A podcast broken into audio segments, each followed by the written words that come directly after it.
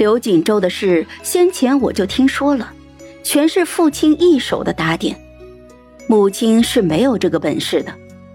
而眼下，母亲只能望着刘矿之说不出话来，只是流着眼泪，神情越发的委屈了起来。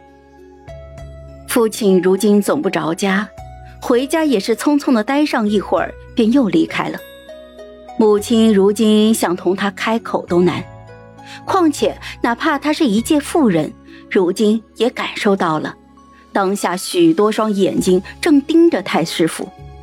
他又如何敢放纵刘矿之再乱来呢？正逢刘矿之恰好他瞄见了在一旁的我，朝我就阴恻恻的看了一眼，便要离去。母亲又连忙去追。我见他们是走的正门，故意落后他们一些脚程。远远的，又见到刘婉晴从门外回来。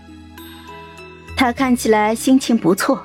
同怀里揣了很多的礼物的双儿有说有笑的，刘况之一眼便扫见了双儿怀里的那些东西，当时又朝母亲发起火来。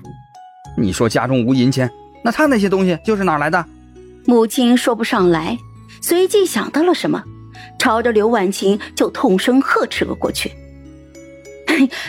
你个冤家，你又拿萧家的东西了！你还未出阁。”这样日后到了婆家，如何能被人看得起呀？况且，如今你父亲在朝中被人盯得紧，你又如何能？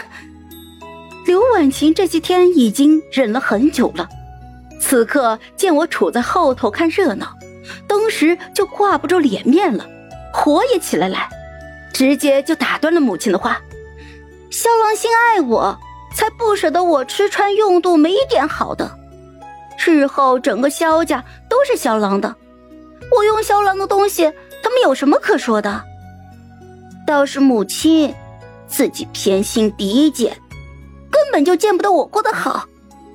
哎呀，我儿啊，我是怕你日后为人所亲切。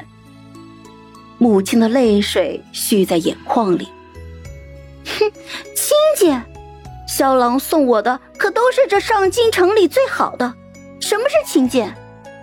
我看像狄姐那样定亲数年就收到了一根破笛子，那才叫亲见呢。刘婉晴说着就朝我瞥来一眼，我依旧撇过头装病。这时候我不出头，却越发的胜了刘婉晴的气焰。当初萧流同我初订婚的时候，也曾说过倾慕我的风骨，亲手打磨了一根竹笛送来以表心意。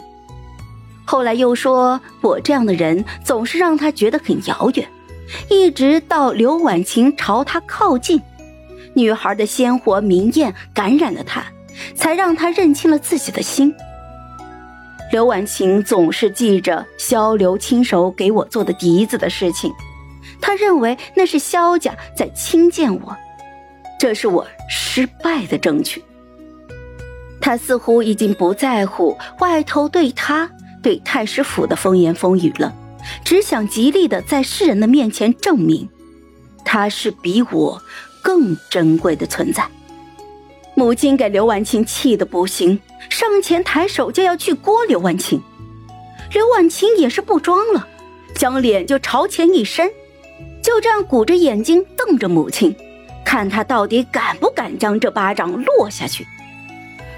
到底是萧流对他的痴迷给了他底气啊！母亲的手掌悬在了半空，一时间周围也无人阻拦。到最后，他还是没有能打下去，只是捂着心口痛呼孽障。我看着他，只觉得几分。可笑可悲。好了，本集故事就说到这儿。有什么想对我们说的，欢迎在下方留言。